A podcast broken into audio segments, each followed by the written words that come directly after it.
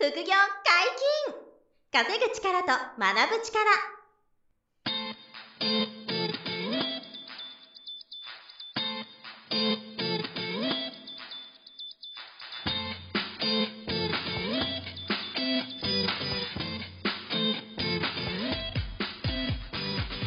この番組は稼げるようになりたいを叶える副業アカデミーの提供でお送りいたします。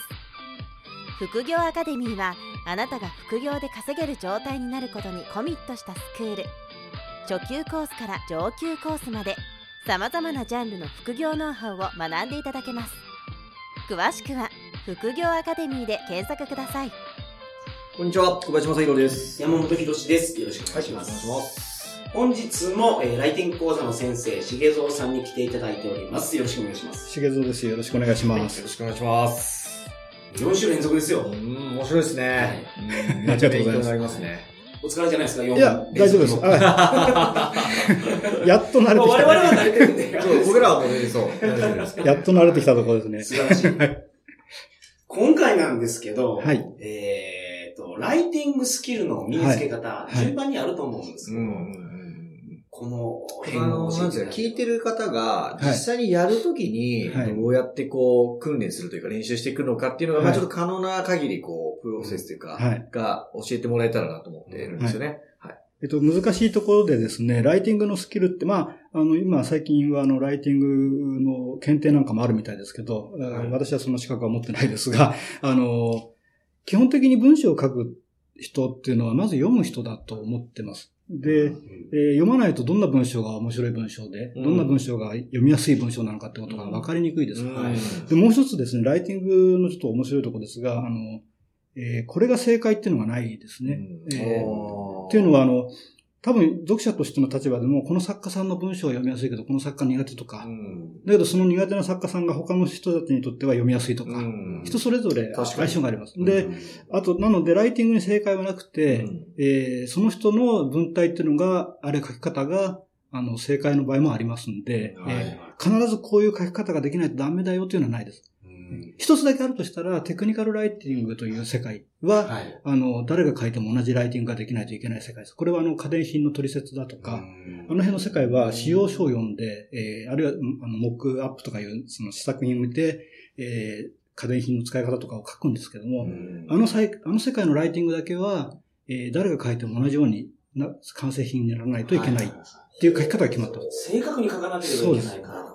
そうなんです。あとメーカーのルールが決まってます。んで、あメーカーさんごとの。だけど普通のその皆さんが多分目指してらっしゃるウェブライティングとか、あるいはあの、えー広報誌の記事を書くとか、うん。あるいは本のブックライティングとか、っていうのは、あの、実は正解がなくて、うん。えーそれぞれの書き方が。ある。ただ、うん気をつけなきゃいけないのは、ウェブライティングの場合は、メディアごとに癖があります。あの、このウェブマガジンの書き方とか、このウェブマガジンの書き方、あるいはあの、えーオウンドメディアであれば、このめこの企業さんのオウンドメディアの文章は、こういう構成で必ず書いてくださいとか、っていうのが、あの、媒体ごとにルールはあります。なので、なるほど。構成が揃ってないとそのメディアの中で読みにくいです読みにくいです。なるほど。必ずリード文が百何十文字あるとか、決まりがありますので。なるほ、ど。はいはいはい。で、まあそういうのが何もないウェブマガジンもありますけども、うん大体はあります。うんキャッチのところはこうしてくださいとか。はいはい。で、見出しは2000文字の記事の中に見出しは4個までとか、うんいう書き方とか。あと階層構図も決まってて、見出し、小見出し、本文とか、あるいはもう見出しと本文とか、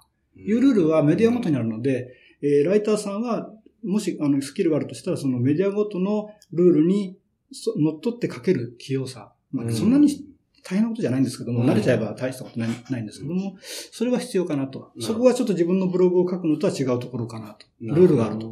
で、あと SEO といって、えー必ずこのキーワードを今回の記事には何個以上入れてくださいみたいなことを言われる場合もあります。最近は減ってますけども、あのそれはあの、Google とかの検索エンジンが、えーランキングをより上にはい。出す仕組みというのがありますので、そういう記事の書き方っていうのが求められる場合も、検索エンジンに引っかかりやすいように。そうです。うん引っかかりやすい書き方っていうのがあります。ただそれも最近はあんまりうるさくなくなってきてます。ああの、特に高い報酬の仕事ほど SEO は無視ですね。面白いですけども、あの SEO っていうその検索エンジンに引っかかりやすい、えー、まあ、言い方悪いんですけど、小手先の テクニックです。で、これはや、ちょっと安めの記事の方がたあのたくさん引っかかるためにいろいろ工夫して、はい、えー、キーワードは必ず見出しの左側に入れてくれとか、本文中何個以上入れてくれとか、うるさいんですけども、実は Google とかの検索エンジンって日進月歩で、はい、あの彼らが目指してるっていうのは、読者にとってより優位、優位な、有意義な、あの、記事をより上に出すことを目指してるんですね。うん、ってことは、あの、テクニックで上げるんじゃなくて、うん、あの、だんだん AI が発達して、より充実した記事ほど上に上げるようになってるんですね。うん、よりオリジナリティがあって、より充実してて、より読者に有益な記事を。ってことは何かというと、高い報酬の記事の会社さんって、それを目指してるので、はい、もう SEO よりもいい記事書いてくださいという言い方してきます。そうすると、それが何よりの SEO になるから。で、将来的にも、いい記事は、Google ってしょっちゅうあのアルゴリズム変えてるんですね。はい、検索エンジンで。だけど、どんなに書いても彼らが目指してるのは、いい記事を探し出すことなので、はい、いい記事さえ書いとけば、廃れないだろうと。いうことそこが唯一の正解やと。そうです。人がいいと思う記事が、そうです。AI もいいと思うようになる。と。なんで、そこを Google は目指してるので、SEO よりも内容のある記事を書いてくださいっていう方が単価が高い仕事が多いです。実はね。なんで、あの、まあ、ちょっと前前回から出ましたけど、何万、1記事何万とかっていう記事なんかですと、はい、もう SEO とかじゃないですね。とにかく読者にとって有益な記事を書いてくださいと。っていうことです。で、まあちょっとすみません、話が外れましたけども、うん、その、ライティングの正解がないので、あの、スキルアップのための努力っていうのは、まず一つはやっぱり読むことで、で、私はその、えー、よく国語の先生、小学校なんかでは、あの、文、名作を読ませようとしますよね。はい。私はあれは反対で、名作なんか読む必要ないですし。名作っていうのは、例えばその、芥川龍そうですね。文、文学、文豪と言われる人たちの書いた本だとか、文学とか、はい、あるいは今であればベストセラーを読みなさいとか、よく言う方いますけど、それはもう、実は何の役に立たないと私は思ってるんです。私の持論では。っていうのはですね、人に勧められて読んだ本って頭入んないんですよ。あの、もっと言うと体に染み込んでこないです。むしろ自分が好きな作家さんとか、自分が好きな文体、あるいは自分が好きなテーマとかをどんどん読むと。そうすると面白いと思いながら読んでるものって、その文章のリズムだとか、言葉遣いだとか言い回しだとか、あるいは一段落の文字数のリズムだとか、ああいうのが体にどんどん染み込んでいくんですね。読んでるだけで、楽しんでるだけで。はいはいはい。なので、あの、ライターとしてその、ライティングの技術を上げたいんであれば、あの、好きな本とか、好きな作家さん、はい、好きなテーマとかを読めばいいと。たくさん読めばいいと。人に勧められてる本だとか、世間でいいって言ってる本を読む必要はないです。はい、頑張って読んだ本って頭入んないし、体に染み込んでこないので、楽しむことが大事そうです。楽しんで読んでると身につきます。例えば有名なあの、上坂徹さんってあの、えー、ブックライターさんがいますけど、彼なんか、上坂徹さんだったかな、彼なんかは、あの、アイラの記事をやたら読んだそうです。雑誌のアイラですね。なぜかと、あのアイラの記事が自分に一番気持ちのいい書き方をしてるそれで、今ではトップライターとして君臨してますけども、私も同じ意見で、あの、自分が好きなものを読んでる時の文章こそリズムが入ってくると。だからあの、ええ。だから喋り方もそうですよね。多分自分の好きな俳優さんだとか、自分の好きな司会者の喋り方真似してると身につくかもしれないけど、はい、これが話し方教室でこれが正しい話し方ですと押し付けられても、多分それはなかなか身につかないですね。ただし、さっきちょっと言いますけど、メディアごとに、あの、ルールとか、あの、うん、えっ、ー、と、ある程度の文体とかあります。うん、それはありますよね。えー、そこは、あの、そ、なんていうんですかね、メディアをちゃんと研究していかないといけない。例えば、あるウェブマガジンに、で自分も書きたいと思って応募したいと。はい、言うんであれば、そのウェブマガジンの、えー、ルールっていうか、書き方とか構成だとか、あるいは、あの、文体だとか。例えば、あの、経済記事、本当にちょっと富裕層向けの経済記事なんかでは、はい、あの、割と言い切り、だである帳、まあ、あの、で、言い切って、で、割ときちんとこう、後ろのデータ取りをして書くっていうのがルールなんですけども、はい、それが例えばあの、えー、芸能のスキャンダルを好き、得意としてる媒体、うん、ウェブメディアなんかではその文体を通用しないですよね。やっぱそれなりの柔らかい書き方が必要になってくるとか。なるほど。断定すると。そうです。ほんまかってなるから、そうですね。あるいは、あの、硬いと読みにくい。もっと。ああ、なんかそういうこともあるのか。そうです。あるいは、そうですよね。あるいは話し言葉でもいいんですよね。はい、そういう記事なんかだと、例えばあの20代向けのメディアでは、あの、話し言葉で書いてもらいたいっていうところもありますよね。はい、あんまり硬い文体ではなくて。だけど、50代、60代のきえー例えば経営者向けの媒体であれば、それなりにきちんとなんか、えー、正し、あなんていうかね、かしこまった書き方が多少必要だ。なんで、正解はないんですね。だけど、まあ、ただライターさんも、あの、腕のいいライターさんは器用に使い分けるので、はいどれでも書けるようになると。で、それはそれを媒体をちゃんと研究してるからですよね。もう研究ってことじゃなくて面白いから読んでるんですよね。はい。で、自分が例えば苦手な媒体をわざわざ応募するライターもいないので、ここで書きたいと思ってる人はそのメディアが好きなはずだから、はいそこをたくさん読めばいいと思いますよ。なるほど。ええ、そうすると、その、そこのメディア特有の言い回しとか、はい。えー軽さ、文章の軽さとか重さとか、そういうものが分かってくるかなと。そうか。その、技術を身につけるために楽しんで読みましょうっていうのがありましたけど、その、その次にやることは楽しく書けるために、はい自分が好きなメディアで書いた方がいいんですね。本当はそれが理想ですね。自分が好きなメディア、読むのも楽しいメディアが一番いいですね。あああとは、あの、読んだことないけど得意分野であれば、はい例えば、あの、そうですね、薬剤師の資格持ってる人であれば、はい。あの、薬事法に注意しながら書けるライターにを目指すといいかもしれないですね。それはかなり単価いいですから。なるほど。薬事法ではこんなこと書いたらいかんっていうのがあるんですね。あるんです。それを知ってるライターさんって少ないですよね。そうすると競合が少ないので、あの、報酬もいいんですよ。このサプリはこんな効果がありますみたいなことをそうですね。書いていい、書いていけないってそいうのはあるんでしょうねあるんです。言い切っちゃいけないとかね。テレビコマーシャルなんか。かでもあるんですけども、はい聞きますって言っちゃいけないとかみたいな感じですね。そうですねなんかその薬剤師としての知識でライターをやるというそうです掛け合わせで価値が高いと。そういうことですね。あと、一番最後になんか、個人的な感想ですって そういうのも、そういう人間もありますよね。そういう人間も、あと、ファイナンシャルプランナーの資格持ってる人だったら、在宅に関しての、まあ、知識があるんで、やっぱりそれも、えーそういう資格がある人じゃないと応募できない媒体もあるので、それは競合が少ないですよね。なるほど。ねで、それはそういうところになると実は、文章が上手い下手よりも、えー正しく情報を伝えることができるかどうかが大事で、多少の文章の硬さとか下手さとかは、あんまり気にされないです。発注者から。むしろちゃんと書けてるかどうか。正しく。あと、やっちゃいけないことをちゃんと避けてるかどうか。が大事になってくると。で、えー文章が上手い文章を必要とされてるメディアって、もしかするとそんなになくて、それよりは、あの、ちゃんとユーザーに情報を順番によくた正しく、まあ、それが上手い文章なのかもしれないですね。なので、あの別に泣かさなくていいってことですもんね。そうです、そうです。泣かさなきゃいけない時も メディアもあるかもしれないですけはいはいはいはいはいど、それでは、あの、そういう本であればね、はい。できるだけ最後泣かせてください。そういうのもあります。はい私は、あの、ちょっとやった仕事で、まあ、具体的な本の名前が出てこないんですけど、あの、えーある、うまあ、認知症の方が集まってる病院の、うんえー院長さんの本を書いたことがあるんですけども、それはやっぱりちょっと重い本でしたけども、はいあの、実際取材にも行きましたけども、はいえーもう、あと死を待つだけの人とかねうん、たくさんベッドに並んでる。そういう本ではあまりおちゃらけた文章は書けないですね。はい、確かに。で、書いてる自分でさえちょっとほろっとくるぐらいのことを書いてますから、そういう内容にもなりますね。あの、なんでそういう文体も必要な時はあると。で、えーあとはまあ、読むのが一番だとすると、次にやっぱ書くことですね。数書くことだと思います。はい。あの、それは、例えばいきなりあのお金もらって書くのがちょっと怖いというんであれば、ブログとかで、はい。えーどんどん情報発信すると。うん。で、書いてるとやっぱり早くなるんですよ、書くのが。うん。それはスキルアップになると思います。ブログも最初の頃は1か、1記事書くのに、わずか600から1000文字の書くのに、えー3時間も4時間もうんうんなってた人が、はい。慣れてくると何記事目かでは、ものの30分ぐらいで全部書いたりとか、えできるようになりますんで、そういう意味では、あのやっぱ数書くことは重要だと思います。で、そそのの時、質もスピードも上げる。そうです。質も上がるんですね。あの、スピードが上がってくると質も上がります。なぜかというと、スピードが上がると、時間に余裕ができるんで、はい。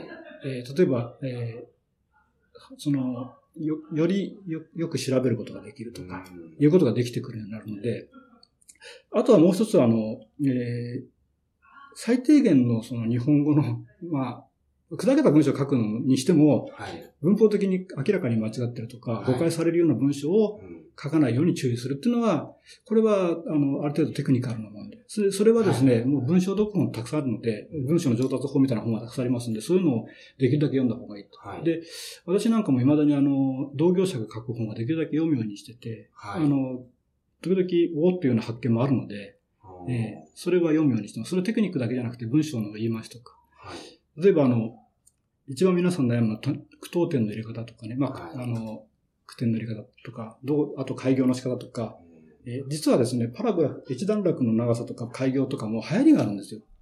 ええ流行り流行りが。特にほブックライティングなんかやってるとそうですけど、はいウェブに結構影響されたりして、昔はあの、えー一つの段落が結構何百文字って続く、延々と続くようなのも平気で許されたのが、最近はあの、できるだけ開業してくれと。そうしないと読者がついてこれないと。それからウェブライティングの場合もルールがあって、はい一段落何何十文字までにしてくださいっていうルールがある場合が多いです。何かっていうと、スマホで見たとき辛いでしょ。なるほど。スマホで読むときに読みやすいあの開業にしてください。はい。っっていうのがあります。それはあの、えーまあ、自分で勉強するというよりは、発注者から結構指示がき、あの、ルールとして最初に渡されると。レギュレーションって言うんですけども、はい。ライターにあの、まあ、リピートもんですよね、特に。えっ、と、これからこのメディアで書いてくれる人は、このルールは守ってねって渡されるわけですよ。はいそこに何が書いてあるかというと、一つは、えーペルソナですよね。どんな読者が読んでるかと。はい。で、次はそのルール。えー長くても一段落は何文字以内である。うんまあ、そんなに気にしなくても大体わかるんですけども。で、一つの記事は何文字以内。はい。であることとか、いうのはあります。そういうのは、あの、メディアごとにルールがあるので、それをしっかり読んで、えー注意することですよね。はい。で、ただ面白いのは、それもですね、そのさっき言いましたけど、報酬が高い、金額の高い記事になるほど、だんだんそういうのがなくなって、緩くなって、もうライター任せになってきます。えなんえ安い仕事の方が、ルールがガチガチと決まって、なぜかというと、えー発注者も、いろんなライターさんに頼むので、記事の品質を保つために、結構ルールをガチガチにしてくるんです。うんだけど、その何万もするような記事を書くライターさんはもうベテランなので、はいそんなにうるさく言わなくてもそこそこちゃんと守ってくるんですよ。なるほど。なので、あとはもうむしろライターさんに任せた方がいいものができるとはい。いうレベルがあるんですね。うんそこにたどり着くのは結構大変かもしれないですけども。うんであとは、まあ、たくさん書くということと、それから、えー、記事を書くときに、あの、まあ、よく言うのは、な、慣れてくれば大丈夫ですけど、いきなり書くと難しいですよと。ブログとかでつぶやくならまだいいんですけども、はいあの、例えば2000文字、あ一番そうですね、ウェブライターさんで結構苦しむのは4000文字クラスかと思うんですけども、はい。あの、いきなり頭から書くと書けないです。で、どうすればいいかっていうと、まずアウトラインっていうか構成を決めなさいと。はい。えー、リード文があって、見出し1、2、3ってあると。で、それぞれの見出しに、えー今回のテーマで言えば、えー例えばブックライターになるためには、なるためのコツみたいなウェブの記事があったとすれば、えーリード文がまずあると。そこのリード文では、まあ、あの、あなたはなんでブックライターになりたいと思ってるんでしょうね、みたいなことを書けばいいと。で、えー見出しの1番は、えーまず、ブックライターとは。2番目に、ブックライターになるきっかけはとか、はい3番目にブックライターが守るべきこととかっていうふうに、まず見出しを書いちゃうんですね。なるほで、それに本文をばら下げて書いていく。そうすると、最後まで迷わずに書けますね。ど。うん先に文、文章書き始めちゃうと、あれ次何書けばいいかなとか、あれ書きたいことがあったはずなんだけど忘れちゃったとか、はあいうことが起きるので、ど。長い記事の場合は先に構成を、構成とか見出しを出しちゃうんです。はいはいはい。道しるべを作っておけば。そうです。あ、もうまさにそうです。道しるべです。迷わない。なるほど。そうすると書くときに楽と。うん、で、もう一つは、あの、ウェブライティングの場合は、素材を先に集めて、素材というか、まあ、いろんなところ調べて、情報を集めて、その素材をパッチワークをまず作っちゃうと。うん記事の。で、そこに見出しを、そこから見出しを考えて、あとは自分の文章を書いていくとうんいうやり方も効率がいいですね。なので、えっと、ライティングの、まあ、あの、書き方としては、書き方とか学び方なんですけども、あの、闇雲に書くんではなくて、えーガイド、まあ、道しるべですね、を作ってから書く方が、あの、よりクライアントの要望通り書けるし、途中で道に迷わなくても済みますし、ちゃんと最後、落としどころも決められますし。うーん。でなるほど。えーで、これってあの、実は、もっと大事、これが一番、こあの、如実に、あの、効果が出るのがブックライティングです。8万文字を書くときって、えーまさに先に目次全部決まってるんです。あはい。ああの、書きながら変えることはありますよ。もっとこっちの方がいいっていうのは変えるんですけど、うん先にもう全部書いてる、書いてるんですよ。はい見出しを60個から80個で書き出してるんです。うん企画書の段階でうん。それに沿って、インタビューして、うん書いていくから8万文字が書けちゃうんですよ。挫折せずに。はいはいはい。同じように4000文字や2000文字のウェブライティングでも、うん2、3個の見出しを先に用意しておけば、まあ、迷わずに書き通せるとはいいうことですね。なので、ライティングのそのコツとして、コツっていうか、まあ学び方とちょっと違いますけれども、えー実は闇雲に書いてるわけじゃなくて、ライターさんは。うんあの、先にコンテンツの骨子を、ガイドラインを決めて書いてますよっていうことです。これは意外にあの、教わんないとわかんないことですよね。確かに、そんな国語の時間にやらなかったそうなんで。ですすよね。国語の授業では遠足に行って、遠足から帰って、翌日に国語の先生が作文してくださいって昨日の遠足について。うんで、えー何書けばいいか自分が感じたことを書いてください。うんそれで書けないんですよね。そうです。好きな人は書くかもしれないけど、感じたことで面白かったで終わり。みんな全然鉛筆進んでなかったですよね。顔を上げてもみんなと目がすごい合うんですよ。そうですよね。だから、400も、400字詰め原稿用紙を2枚書きなさいって先生に言われて、渡されても、頭から書くから、えっと、面白かったと、なんとかって楽しかった。それで終わっちゃうんです。4行ぐらいで終わっちゃう。あれは授業の仕方がやっぱ良くないですね。あのやり方だと、まあ、あれはあれで、そこで悩むことが大事なんだっていうんであれば仕方ないかなと思いますけど、もし文章の書き方を教えるんであれば、あその時には感じたこと書きなさいではなくて、えー次のように書きなさい。つまり、えーいつ行きましたか？誰と行きましたか？どんな人と一緒に行きましたか？どんな交通手段で行きましたか？で、どこに行きましたか？そこで何を見ましたか？で、それを見て何を感じましたか？って先に目次を書かせればいいんですよ。はいはい。400字分書けそう。そう。したらもう4枚でも5枚でも書けますよね。確かに。そうだよな、誰々君とこんな話で盛り上がったなとか お昼ご飯何食べたなって、はい。どんどん思い出せるじゃないですか。はい。で、行った時に海に行ったけども、あの、靴下の中に砂が入って大変だったとか、はいいろんなこと書けるようになってるわけですよ。で、なんでそういう教え方しないのかなって私は。全くそんな教育はないですよね。ないですねないですよね。で、実はその教育がかろうじてちょっと起きるのがうん、大学の論文のせ指導。これもほとんどしないんですけど、普通は論文書きなさいって言うんですけどはい、先生によっては、あの、アウトラインから書きなさいとか、うんアウトラインとか目次から書きなさいとか、気象点結決めてから書きなさいとかっていう先生もいるそうですね。その時初めてみんな、大学になってやっと書き方を教わるっていうか、はいはいなので、その、そういう意味では、その、闇雲に書いてる人は、まあ、エッセイストとかでしたらいいんですけども、はい感じたままに、本当に、ね、つれづれなるままに書けば、うん一つの作品になりますけど、それってよほど普段から言いたいことがあったり、感じてることがある人で、なかなか普通の人は書けない。お題をもらって書くことはできない。はいはいだけど先に見出し、アウトラインをか考えてから書けば書けるように、その訓練はした方がいいですね。なるほど。姿勢ですね。構成を先に考えちゃうと。これは本当究極のコツじゃないですか。コツですね。これができれば、どんな長い文章も書けます。これ子供にも教えれますね。そうですね。国語でも教えようと思えば、もし国語でダメなら他の授業でもいいんですけども、はい。やっぱ国語で作文って文章嫌いになっちゃいますよね。書けないから。原稿用紙読めろって言われても、もう最初の数文字で終わっちゃうので、はい。もう書くことないよ。さっきの読書感想文とかもそうですけど、ただ感想書きなさいって言われても、えー面白かったで終わりだな。だけど、あの、こういう骨子で書きなさいとか、うん骨子を先に考える癖をつけさせれば、えー実はその何千文字はそんなに大変じゃない。もっと言えば本一冊も大変じゃない。なるほど。ええっていうことなんですね。面白いですね。はい。あの、そうですね。なんで、さっきちょっとまとめると、文章を書く、まあ、あの、勉強は読むことと自分でできるだけ書くことではあるんですけども、はい。メディアのその癖を見るとわかるんですけど、ウェブメディア、自分の好きなウェブメディアを見るとわかりますが、必ずリードがあって、目次があって、本文があって、目次があって、本文があって、で、目次は大体何個あってとかって決まってるので、はい。そこから、あ、そうやって書けばいいのかっていうのを、まあ、あの、感じ取る訓練をしたらいいと思います。自分が好きなメディアだとすると、いそれがもう気持ちよく入ってくる。入ってくるんで。ははいあの学びやすいですよね。はいはいはい。で、好きな作家さんとか好きな文体があれば、それをどんどん読めば自分もそういう文体で書けるようになるし、そういう文体で書いてると、はず、あの、筆が進むんですよね。まあ、筆ってキーボードですけど、キーボードが進むんですね。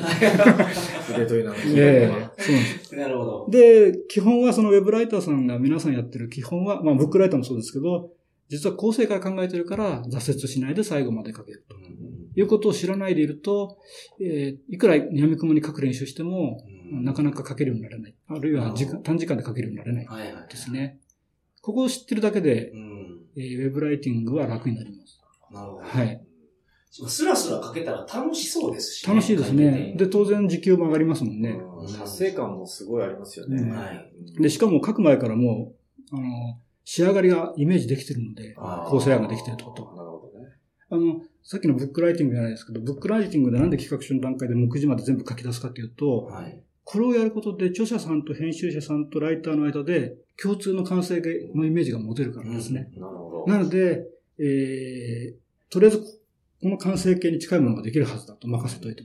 特にブックライターはインタビューが終わった後、まあ1ヶ月ぐらいは、あの、ブックライターにもお任せで、その間やりとりはないわけですよ、出版社と。うんで、編集者さんも、もしそこに企画書で構成案までなければ、どんなの上がってくるんだろうって怖いですよね。はいはいはい。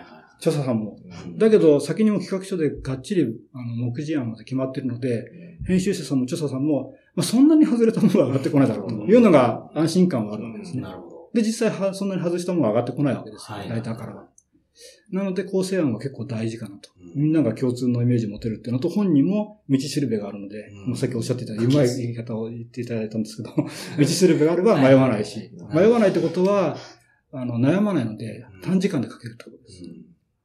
悩んでる時間無駄ですもんね。もったいないんですね。はい。あと調べる時間も先に構成案があれば何調べるかも決まってるので、はい。あの、先に材料をポポッと集められると。そうすると何が起きるかというと、料理番組みたいになっちゃってて、もう材料揃ってるわけですよ。